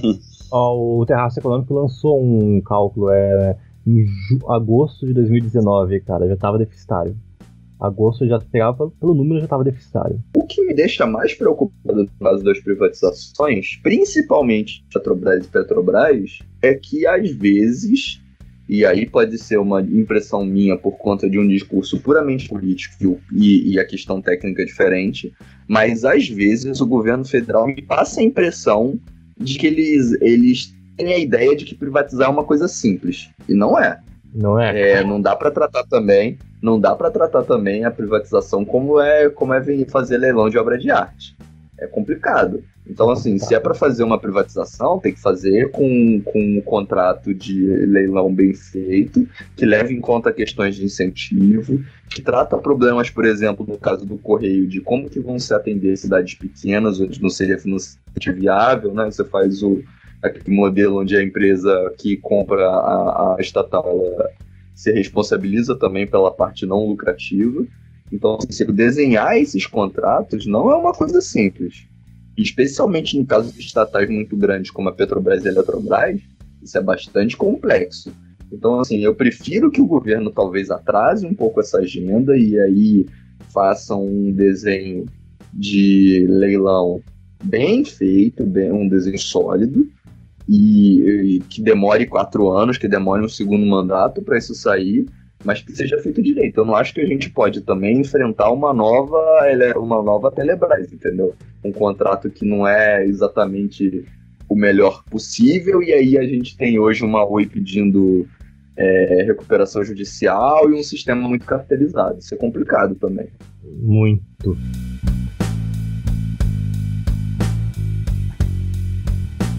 Nessa última sexta, mais importante, seria a reforma tributária. A, a próxima reforma que a gente vai enfrentar, pelo que parece, segundo o calendário Maia, né? Tipo, é a reforma prioritária do próximo ano legislativo. E ela visa, principalmente, é, dentre outras coisas que a gente já abordou, criar um imposto de valor agregado e simplificar a arrecadação. Não diminuir, simplificar a arrecadação. De um lado vai ter a unificação dos tributos federais e de outro os tributos estaduais e municipais. Bom, isso você vai acabar Adorei com... o termo, adorei o termo calendário maia, inclusive. É, exatamente, calendário maia. Muito bom. Ah, e detalhe, essa Mas isso reforma... aí é meio, meio nerd, essa, essa proposta aí, né? Porque eu acho que ela vai. Mandaram só pra mandar mesmo, né? Não, eles- acabar tocando, vão fazer uma. Já estão andando, a reforma tributária já está andando na Câmara, já está sendo. Sim, sim. discutida. Então, isso que eu ia perguntar, tem alguma diferença entre esse projeto do Planalto e o projeto que já está andando na Câmara e no Senado? Porque tem Cara, dois projetos no Congresso. Tem o do AP, que é o protagonista, e Eles tem são mais um ainda. parecidos. É, do. É, E tem o, o Arco os do Baleia Rossi. principais são parecidos. Uhum. É, eles mudam, eles têm algumas diferenças assim, o nome é diferente e alguns mecanismos, mas na base é a mesma coisa. Eu fico É. feliz, ao menos, que o Planalto abandonou aquela maluquice do Marcos Sintra de criar um imposto único que seria uma nova CPMF. É, então, é verdade. Não, o Brasil 200 defendia. O Brasil 200 defendia essas coisas. Brasil 200 E, como eu disse, defendia, ninguém Marcos Sintra nunca defendia. essa porra.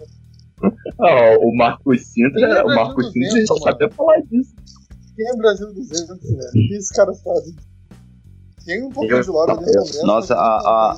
A, a entrevista do, do representante lá na, na Globo News com. A Globo, aquilo foi uma tristeza, cara. O Marcos Nossa. Lisboa jantou, cara. É, detalhe, arregaçou ele. Eu vi agora o do Marcos Lisboa na, assim, na Associação dos Fiscais de Renda Estadual, cara. Ele devorou ele. Essa palestra é sensacional. Tipo, isso é uma coisa que você prova o corporativismo. Tipo, o Marcos Lisboa falar, foi lá e falar, ó, vamos eliminar fato gerador, vamos simplificar modelos de arrecadação. Ok. Vamos evitar a discussão. A questão aqui não é tributar mais ou tributar menos, é evitar que isso seja judicializado e simplificar o máximo possível, para que uma indústria do interior ela não viva à base de advogado tributarista, ela viva à base de engenheiro. Porque hoje você vai numa indústria do interior, ela tem 15 advogados e 5 engenheiros. Mano, como é que essa empresa lucra? Essa empresa lucra por meio da elisão fiscal, essa empresa lucra por meio de um regime tributário é, próprio. Então, isso só cria mais distorção, cara. Tipo, é algo absurdo. Agora, depois vem o, o Heleno Torres e fala: não, não, vamos ter que simplificar súmulas, vamos ter que é, viabilizar uma análise mais célere no, no CARF, no STF. Mano, não precisa. É só eliminar o fato gerador. Ou então é só criar um novo tributo que não seja tão ambíguo, que não seja tão complexo, que não gere tantos sub-regimes específicos. Ponto. Mas isso aí a gente já discutiu até um pouco e, pelo jeito, esse debate já foi tá mais apaziguado. Mas, em geral, o que vocês acharam dessas, desse pack de propostas? Cara, eu achei sensacional. Eu achei sensacional. Eu acho, é isso que eu esperava de um governo reformista. É isso que eu esperava de um governo reformista. Ah, o Guedes, ele tá fazendo um bom trabalho, de verdade. Eu questiono algumas posturas dele. Eu tô vendo que ele tá tipo, mais disposto a Moderando, né? Tá mais calmo. Não, Exatamente. Eu, Eu acho que ele cansou de dar morro em ponta de faca, né? Não, não é isso não, cara. Ele É, né? que o governo- A- a- Não, Ele Não é aprende- tá, tá aprendendo a fazer política, na verdade. Não é isso. Ele percebeu que o governo simplesmente não tem coalizão. Ele, deve- ele percebeu que o, que o amigo dele é o Rodrigo Maia e o Alcolumbre. Ponto. Ele percebeu que se, ele não pode depender do governo pra nada. Nada. Quem é o amigo dele? O Congresso. Ele quer fazer reforma, ele quer colocar o nome dele na história econômica do Brasil, ele vai ter que fazer isso no Congresso. Ele vai ter que colocar a cara no sol e conversar. É, história ele, por isso que eu tô falando que ele amassou o discurso. Ele, no início, ele dava, batia, falava que não sei o que ia sair se o Congresso não fizesse. Agora, Exato. ele, pô, quando ele entregou mesmo essa proposta, ele falou: não, o poder é tudo do Congresso, eu tô entregando aqui, mas o Congresso ele é soberano. É Congresso, tudo ah, negociável. Mas ele pode mudar tudo que Mas- quiser. Mas ele já falava isso, é que ele perde a paciência fácil, né?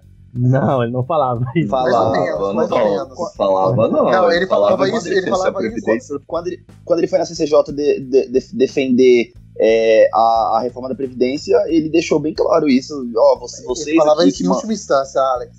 Era uma coisa tipo assim. eh, Quando ele tentava falar, falava, e ele, ele comentava, parecia uma coisa mais de formalidade. Agora é uma coisa de. É muito no, no tato de como você está dizendo as coisas. É, eu, eu sinto totalmente diferente como ele falava assim. Ele parecia que ele no final, ele, nesse caso anterior, ele falava isso meio que jogando a bola pro Congresso. Tipo, ó, agora vocês resolvem. É, tipo, joguei a bola para vocês resolverem. Agora não, agora ele tá, tá dando um pouquinho de. Ele tá passando um pouquinho a mão ali, fazendo. batendo nas costas ali do, do Congresso, falando, é, ó, esses aqui são os caras. Sabe aquele político que aponta pro, pro amigo falando assim, ah, esse aqui é o cara, falando do Congresso, né? Aquela coisa bem politiqueira mesmo. E tá errado, não, tá certíssimo. É assim mesmo. Guedes. Detalhe, eu posso falar uma coisa? Uma coisa que é, vai ser registrado. Tipo, se o Guedes conseguir emplacar essa PEC dos fundos, se ele conseguir emplacar a reforma tributária e a Previdência, e essa PEC mais Brasil com a revisão do Pacto Federativo, olha do céu, cara. Tipo, o cara vai ser o novo Armínio Fraga. Tipo, um novo Meirelles, cara. talvez. o novo Meirelles, talvez, cara. Meu Deus do Um, céu. um Meirelles Meirelles. reformado. Um Meirelles reformado, vai. Não, não, eu acho que o Meire- o Meirelles ele, ele tem um mérito dele que ele tirou o Brasil da recessão. Isso é o mérito dele, exclusivamente. Cara, é, dois anos, lembremos, dois anos de queda de 4% no PIB foram seguidos no governo Temer por dois anos consecutivos de crescimento de 1%. É. E arrisco dizer que 2018 teria crescido mais não fosse a greve dos caminhoneiros. Isso é uma verdade. É que ele derrubou dois o pontos do trabalho, PIB. o trabalho que o Henrique Meirelles e que o Michel Temer fizeram por esse país é, é um trabalho que não entrou nos livros de história, infelizmente. Ah, Mas vai né, entrar, deve ser vai entrar. reconhecido. Vai entrar, vai entrar, vai entrar. Agora um ponto Tenho minhas dúvidas. Se É, uma coisa que eu queria saber, quem que vai negociar essa... Quem que vai ser o articulador político desses projetos de reforma que o governo está entregando Eu tô vendo que o Vai ser líder- o Maia? O líder, eu acho que é o Fernando Bezerra, o líder do governo. Já separou os relatores, cara. Já distribuiu, cada um tem o seu relator já. É, Ah. eles, distribuíram, Não, mas, mas tem alguém que vai ser responsável por articular em nome do governo, né? Pelo que, pelo que eu Alguém? O vi, é o líder do Senado. Ele é Não, não, não. Não, não, Fernando mas pelo que eu- bom articulador. mas pelo que eu vi, o Ministério da Economia tá criando assessores especiais, né? Tá nomeando assessores especiais só pra assessorar os relatores nessas questões, pra ser interlocutor. Ah, sim. Não, tá tendo Porque mesmo. se foi complicada a Previdência com um PSL que defendia a proposta, apesar de atrapalhar muito, mas que defendia a proposta, calcule agora como é que vai ser com um PSL que tá desmonora- desmoronando. Mano, posso falar? Ano que vem tem eleição. Ninguém quer ver um município ou um estado em calamidade financeira. Todo mundo tá entendendo que você quer cumprir direitos, você quer cumprir uma agenda de direitos, você vai ter que ter dinheiro pra isso. Então, tem um consenso que tem que ter reforma. O Brasil tá 30 anos atrasado em agenda de reforma. A gente tá estipulando coisas agora que a gente já devia ter feito um ano depois da Constituição, cara, que é saneamento. Saneamento a gente devia ter feito um ano depois de- da Constituição. Então, o pessoal está disposto a conversar. Esse é o congresso mais reformista da história, pelo que parece. Então, eu acho que tá caminhando. Eu tenho esperança, cara. Eu do céu, eu tenho esperança. Eu não acredito nem que eu tenho esperança, cara. Gelson. Amanhã é. Gelson tem esperança no governo Bolsonaro. Nossa, cara. Que tristíssimo. Mas é uma verdade, cara. Eu tenho. E uma coisa, eu digo mais, eu digo mais. Eu digo mais. Se Diga. o Bolsonaro, eu digo, se o Bolsonaro ele ficar em silêncio, ele conseguir fazer os filhos deles ficarem em silêncio e ele fazer um terço dessa. Não, um terço não. 30% dessas PECs aqui, ele é o melhor presidente da história. Desde a Eu redemocratização. acho que não precisa nem o Bolsonaro calar a boca, eu só quero que tirem o Twitter do Carluxo. Tem, Ah, tem, um, tem, tem uma, uma economista que escreve no Estadão, Ana Carla, ela foi, acho que, governadora do Espírito Santo.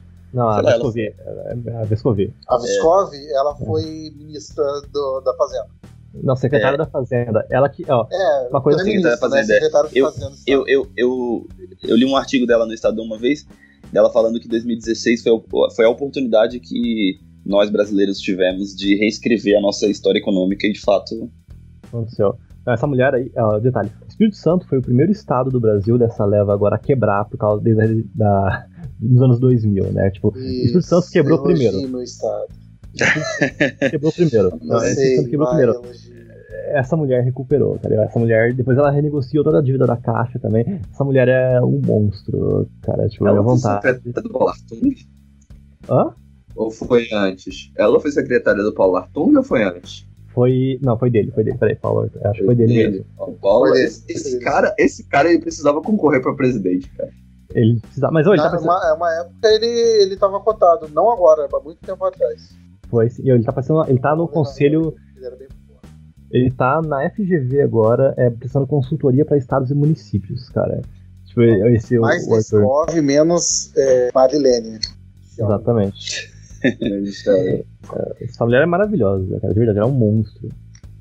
Então, galera, vamos. Já que a gente discutiu bastante sobre as reformas estruturais do Guedes, vamos agora para o nosso último bloco comentar as notícias rápidas da semana, as nossas famosas rapidinhas.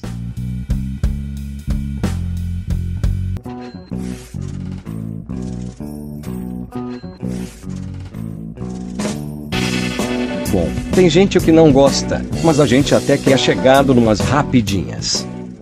Rapidinha número 1. Um. Servidor filiado a partido é militante e não terá estabilidade, diz Guedes. Hipócrita pra caramba, né? E inconstitucional ainda. Completamente. Eu acho que isso é constitucional. Próximo. Tem muito o que discutir, cara. Eu não sei. Eu, eu sinceramente não sei o que, que eles estão fazendo, bicho. Mano, é, Esse tipo, tipo de coisa que A me deixa justificativa dele, grilado. só pra botar o outro ponto, né? A justificativa dele, ele quis fazer algo mais ou menos assim. É, o militar, ele não pode ter uma ideologia aparente. Ele é um servidor do Estado, independente de ideologia. Então, qualquer outro servidor público tem que seguir a mesma coisa. Isso é o que eu vi ele argumentando. Eu, não- eu realmente não parei pra ver isso a fundo. Eu também eu só vi essa frase meio fora de contexto. Eu queria entender o contexto dela direitinho. Mas é, pra então pensar, eu vou, não vou, vou me Ele tá de um emitir código próprio, né? a militar tem Ele é um sistema legal diferente. Não Ele nem vota. comparação. E ele não vota, Ele- cara. Ele não- Bom, rapidinha número 2. Senado aprova em primeiro turno PEC paralela da Previdência, que inclui estados e municípios na reforma, graças a Deus. Olha só, isso aí é uma Great vitória. day. Uma vitória. Isso aí voltou, levou a economia da reforma da Previdência a um, bid, a um, é, um trilhão de novo. Isso aí é interessante, cara. Grande dia. Muito Rapidinho. bom para estados e municípios, né? Opa! É, que ia ter que fazer cada um sua reforma, né? Imagina. Não, não ia, não ia ter, não. Não ia ter. Não é. ia. Não ia.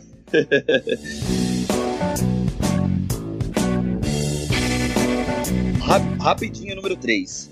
Democratização do acesso ao cinema é tema da redação do Enem. Olha, eu fiquei, eu fiquei muito feliz quando, quando eu vi. Eu fiz o Enem, né? Eu fiz por, por fazer mesmo. Pra testar meus conhecimentos e tal. Quando eu pulei lá pra parte da redação e vi que era isso, eu, fiquei, eu dei um sorriso assim, foi de ponta a ponta. Porque eu, eu, eu estudo produção audiovisual e, e esse ano basicamente eu li bastante coisa, né? Sobre, sobre produção audiovisual, ainda mais com essas polêmicas do governo, né, acabar com o Cine, enfim, passar o, o órgão. Pro, foi pra Casa Civil, né? Que ele, que ele passou turismo. Turismo. pro turismo, é. Enfim, e aí basicamente é isso, assim, eu achei, a, a prova, a prova foi, foi surpreendente, porque as questões da prova foram totalmente em desencontro ao discurso do governo. Rigor da ciência, falou sobre é, direitos humanos, bastantes questões sobre direitos humanos, fiquei bastante impressionado. E, e falar sobre cinema, né, né, nisso que a gente discutiu esse ano, né, esse ano inteiro e tal, o governo que ataca repentinamente artistas como a Fernanda Montenegro, com aquele louco lá do, do Ricardo Alvim, que foi, que foi nomeado recentemente como secretário da, da Cultura, não sei se vocês viram, ele declarou uma guerra cultural quando ele, quando ele foi. É, então. Enfim, e, é, É. Foi, foi- foi bastante expressivo, assim, porque g- garantir a acessibilidade, primeiramente, é garantir a, a produção, né? Não tem uma coisa sem outra, então. Mas, eh, A prova é feita pelo INEP também, né? Eu acho que eles só iam monitorar se tivesse alguma parada meio lacração que às vezes rolava. E também era a minoria das questões que rolavam, né? Mas sempre dava furúncio. Mas eu acho legal como o Enem é uma parada que todo ano levanta um debate público e vira guerra de narrativa política. Quero nem entrar no mérito da, do que, que cada um levanta, não, mas eu acho interessante uma prova de ensino médio levantar uma discussão nacional tão intensa. Forte, né? De fato.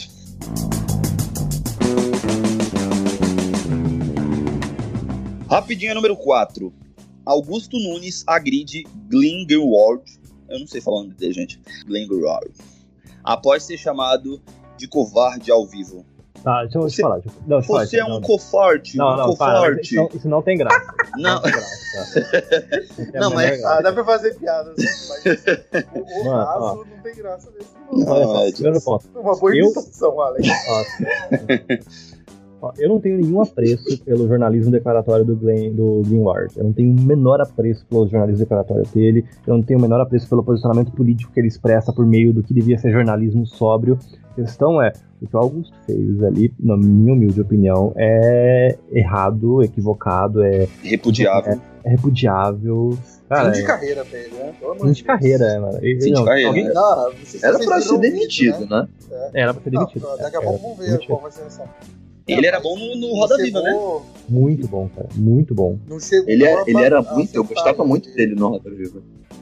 mas Não chegou o quê, cara, Júlio? Ele levantou, é, não chegou a acertar mesmo, não, mas ele levantou, ele literalmente tentou dar um soco, só que o Glyn conseguiu interceptar. Eu, eu, fiquei, eu fiquei impressionado que o reflexo dele foi sensacional. Na hora que ele meteu a mão, ele já levantou. Foi muito bom o reflexo dele. Decepcionado que você não pegou minha piadinha, Alex. Eu Não. peguei, peguei, eu peguei sim, peguei interceptado. Foi muito Agora, mas ó, isso é um ponto, só um ponto. Ele não vai ser demitido. E já deixou. Ah, Jovem Pan. Não, já não vai, Jovem. Pan. Não, agora Ô, eu, vai vai Eu dar quero promoção ver. pra ele. eu quero ver quem é que vai Tô aceitar. falando que é sentar Jovem. Pano, na verdade, né? É Jovem Pan, exatamente. Ó, quero ver quem é que vai aceitar sentar com ele ah, é, de- ah, de agora em diante, cara. Porque eu não acho que vai acontecer. O programa diário que ele participa, o nos Is, que pra vocês terem uma ideia da qualidade jornalística, é Ah, o eu programa assisti. que tem o Felipe Moura Brasil, foi ver ver lá hoje sem o Augusto Nunes. Nossa. Eu acho que ele vai tomar uma geladeira recente, só. né? Não, mas eu acho que ele vai ser pra É, eleição. Ó, eu acho que ele vai pra eleição, não, cara, de verdade. Eu acho que ele vai pra eleição. É, talvez. é, né? A única Mas saída sabe que eu resta. acho que eles tinham que resolver isso? Eu Ah, acho que eles tinham que botar isso a limpos, né? Faz igual o Pânico fazia antigamente. Bota os dois no ringue, dá uma luva ali pra cada um. Acabou. Eu acho que ele ia apanhar pra caramba, inclusive, né? Porque o Glyn é bem mais novo que ele. Eu, inclusive, acho que foi a primeira vez que o Glyn se meteu em, uma briga. Ah, ele ele é um indivíduo que se preserva. Ele escreve muito, mas ele coloca pouco a cara no sol. Ele ter ido no Roda Viva já foi surpreendente pra mim. Eu não vi, eu vou, eu vou assistir dele ainda. Uhum. Tô maratonando. Bom.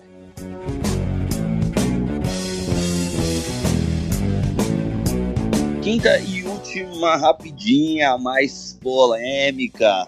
Com voto de Toffoli, Supremo derruba prisão em segunda instância. Podem falar aí, eu falo por último. Podem falar. Ai, eu que dor no coração. Ó, eu só queria dizer uma Assim, coisa. né? Vou. Diga, diga. Posso? Eu só queria dizer uma coisa. Champinha não vai ser solto. É, o- os pais da Isabela Nardoni não vão ser soltos. A estimativa do CNJ de presos que podem ser afetados por essa decisão é de cerca de 4 mil. Não é aquele número absurdo que estava Quatro- sendo veiculado. antes. 4.985. Ah, 5 mil. 5 mil presos. Qual é a população muito carcerária 4 mil. do Brasil? 200 mil. Ah, Não, tudo 200 bem, mas, mil. né? Mano, 5 mil não é nem. É, tipo, é 2. Não, é 1,5%. é 1,5%. 1,5%? 1,5% da população carcerária do Brasil. Então, por Bom, favor. se, se, se eles não se pagarem que você 10%, eu não chama, não tem informações falsas para discutir a respeito. Eu acho que são mais importantes. Mas isso não, foi, mas isso não é informação que- falsa. Ele, Isso é informação falsa. Isso é Então- informação falsa. O, o Fux mentiu Qual? no voto dele, cara. O Fux mentiu, Mentiu no no voto. Não, o Fux é um. Ó, uma coisa é um moleque no Facebook falar que o Champinha vai ser solto. Outra coisa é um ministro do STF falar que internação compulsória por razões de saúde, porque o cara é inimputável, é a mesma coisa que prisão. O Fux foi desleal e ele mentiu no voto dele, cara. Então a Eu verdade. gostaria de saber de onde surgiu aquele primeiro número de 40 mil presos sendo soltos. Do MP, da, da Procuradoria, do MP. Da, na, lista, ah, na lista do MP. Fala, fala, fala, Gília. É, eu acho que tem dois pontos ali, né? É, tanto a, a, questão do mérito, que a gente já falou, e a questão de efeito político disso, né? A questão do mérito, a gente já, já, discutiu isso aqui um pouco, mas eu acho que isso aí acaba sendo problemático, porque foi uma votação apertada e daqui a pouco muda a composição da STF, você vai ver que isso aí pode mudar de novo. Isso se o, se o, se o Congresso não tomar as rédeas, que é o que ele deveria fazer, e criar algum mecanismo ou deixar isso bem claro de alguma forma, não necessariamente mudando, não sei, o Gelson já falou aqui que talvez não deva mudar, mas existe um tinha que, entrar isso em debate, que é algum mecanismo de que você garanta é, claramente na Constituição a prisão em segunda instância, que é a forma mais é, segura e concreta de você é, pacificar esse tema.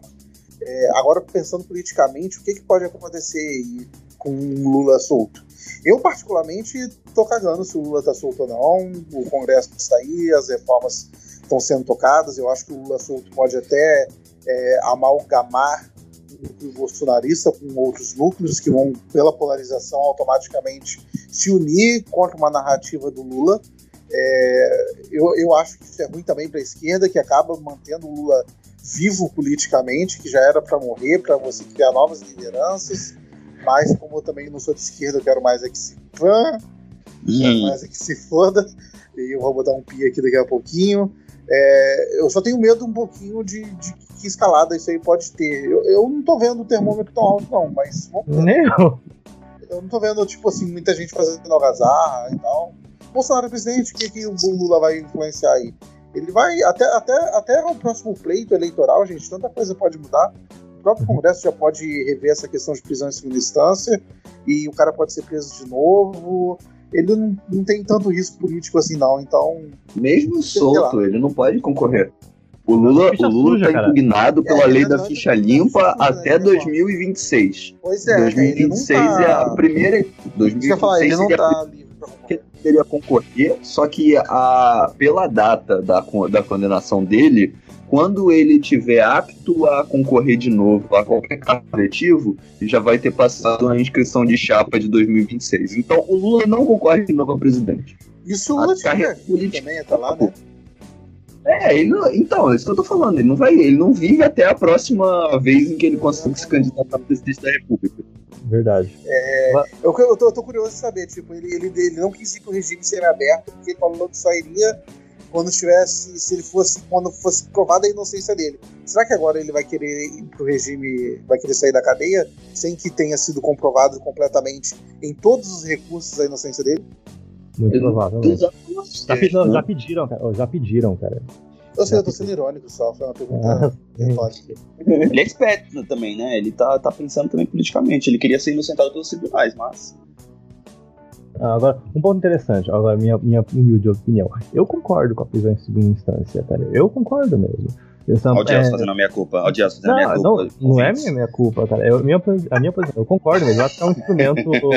Gente, vocês têm que sempre dar cerveja pra cinco anos. Tá? Mas, ó, é, eu acho que é um instrumento de segurança, de estabilidade de política criminal. A questão é, da forma como se encontra hoje, consolidado, o mecanismo de cumprimento de pena que a gente tem hoje é completamente inconstitucional e a gente devia ter vergonha de ficar mudando a posição a cada cinco anos por causa de agenda política, porque esse julgamento hoje, ele não foi um julgamento jurídico processual, ele foi um julgamento político de um processo completamente fulanizado. A gente não estava discutindo ali o futuro de 4.500 pessoas, a gente estava discutindo ali o futuro do Lula e de mais três ou quatro pessoas que estão envolvidas na Lava Jato.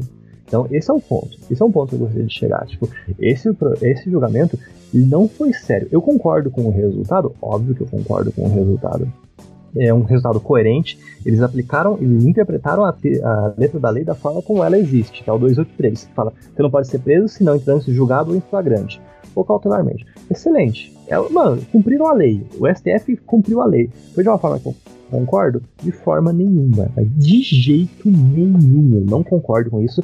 Eu sou obrigado a bater palma pro Gilmar Mendes, porque ele voltou. Deus e... do céu. Eu, não, eu sei, eu gosto do Gilmar. Ele tava sendo um juiz de verdade, é um juiz que eu tô aprovando. O Fux, ele me deu um desgosto, ele mentiu. O Barroso fez o que o Barroso faz. E, ah, e, só... e, o Gilmar não dá desgosto, não precisa de Deus.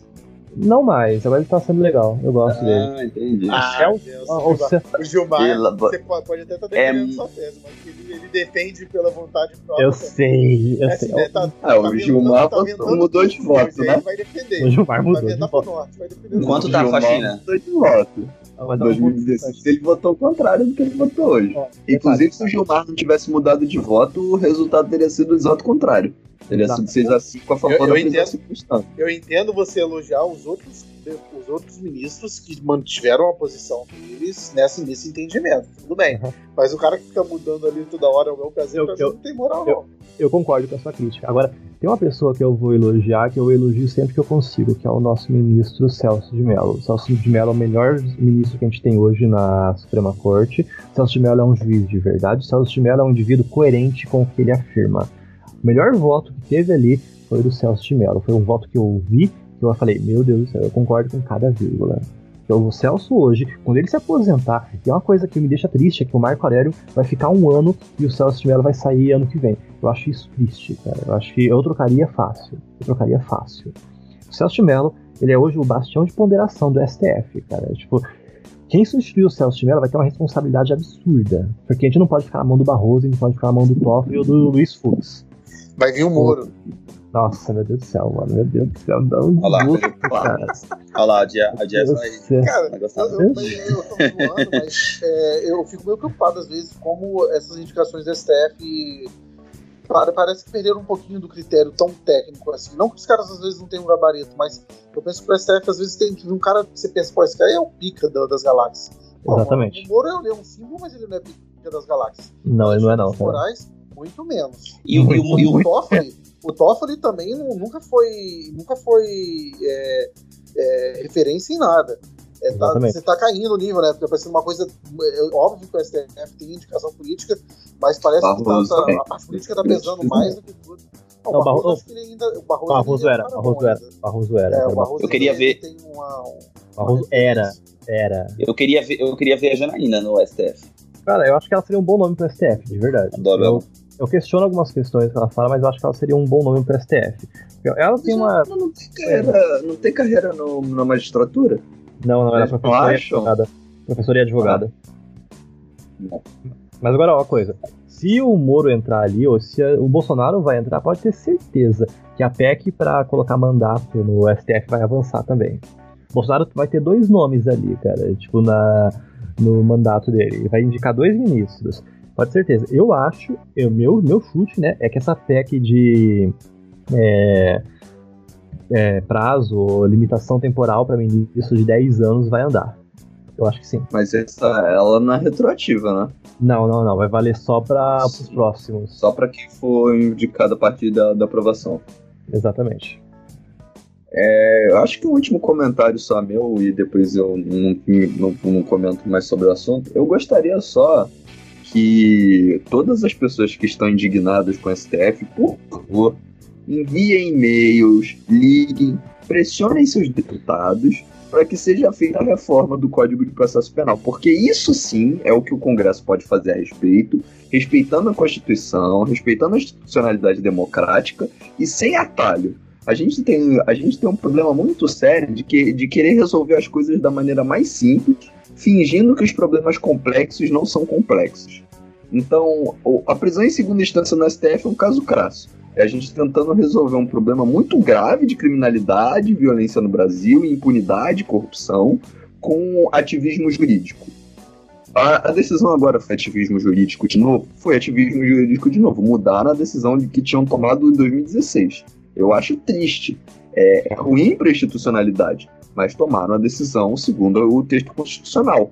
Querem mudar o texto constitucional? Ótimo, eu apoio também. Mas vamos fazer do jeito certo, que é através do Congresso, não através do Supremo.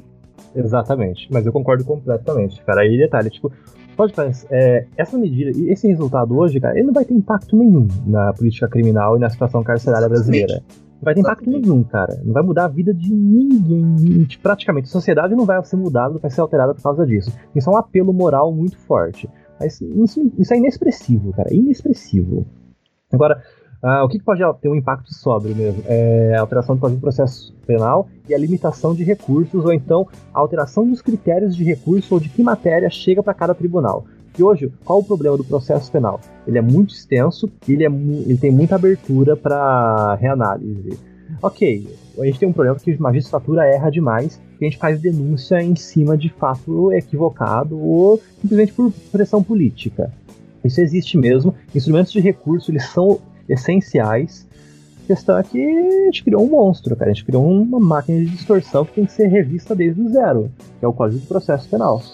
A conclusão Será disso é que que a eficiência, Só aumentar pra a concluir do também, gente- judiciário. Só pra terminar também, antes já, o episódio já tá. O pessoal não sabe, mas a gente tá umas duas horas aqui gravando o episódio. Depois eu vou botar isso e transformar em uma hora.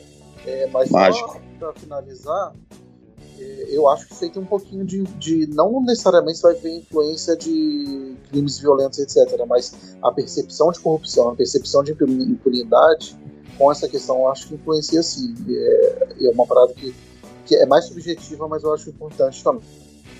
Mas, cara, isso não, é, isso não é julgamento, cara. Isso é policiamento, isso é investigação. Isso não tem nada a ver com aplicação de pena. Você quer coibir a corrupção? Você cria novos modelos de investigação. Você dá mais poder pro Ministério Público investigar. Mas é um incentivo, Isso é né? Isso não é incentivo, cara. Isso é. Quando você, você, quando você, quando o cara ele pode ser preso em segunda instância, ele, ele tem um incentivo a menos pra, pra praticar corrupção. Ele sabe que se isso der na merda, ponta é marginal.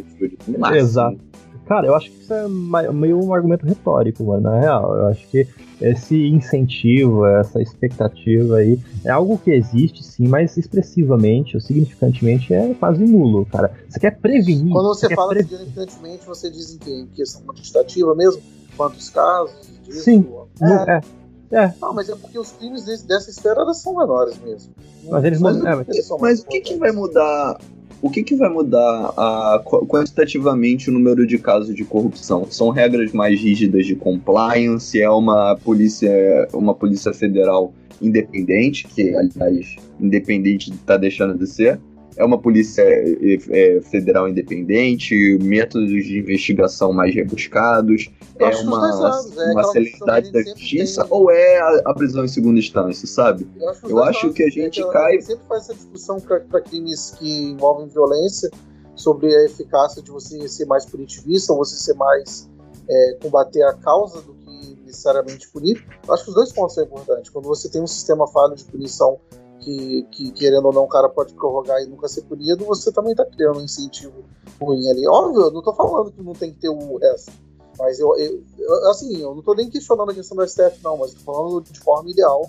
É, isso cria um pouquinho da, da, da percepção de impunidade das pessoas. Enfim, Bom, com gente isso- caralho, né? com lá, isso-. Eu chego à conclusão que Augusto Nunes é o STF e o Glyn é o Brasil. Boa noite, meus ouvintes.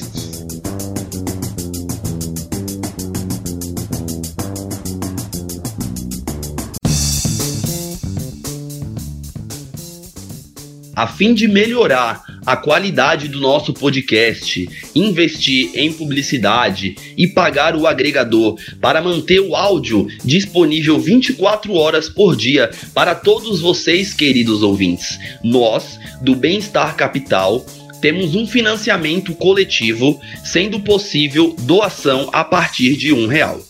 Digite www.padrim.com.br barra liberais antilibertários e nos ajudem da maneira que vocês quiserem e puderem contribuir. De antemão, gostaria de agradecer a todos os padrinhos que já estão doando e estão acreditando no nosso debate de maneira consistente e coesa Lembrando que se você ainda não faz parte do nosso grupo político que nasceu no Facebook, ou se você ainda não curte a nossa página, procure lá, Liberais Antilibertários, e entre para contribuir com discussões sobre política, economia e filosofia. Estamos disponíveis em vários players online: YouTube, Spotify, iTunes, Deezer, Addict para Android Castbox e SoundCloud. Se vocês quiserem ter um contato mais direto comigo, Alex, com o Dielson, com o Júlio ou com a Débora, tiverem críticas a fazer, sugestões, enfim, quiserem mandar um texto, alguma declaração de amor, mande um e-mail para liberaisantetemudo libertários@gmail.com que responderemos com muito carinho. Acharam que eu não voltaria? Aqui estou, meus consagrados. Obrigado pela audiência. Lembre de recomendar esse podcast aos amigos. E não se esqueçam, a agenda republicana vive.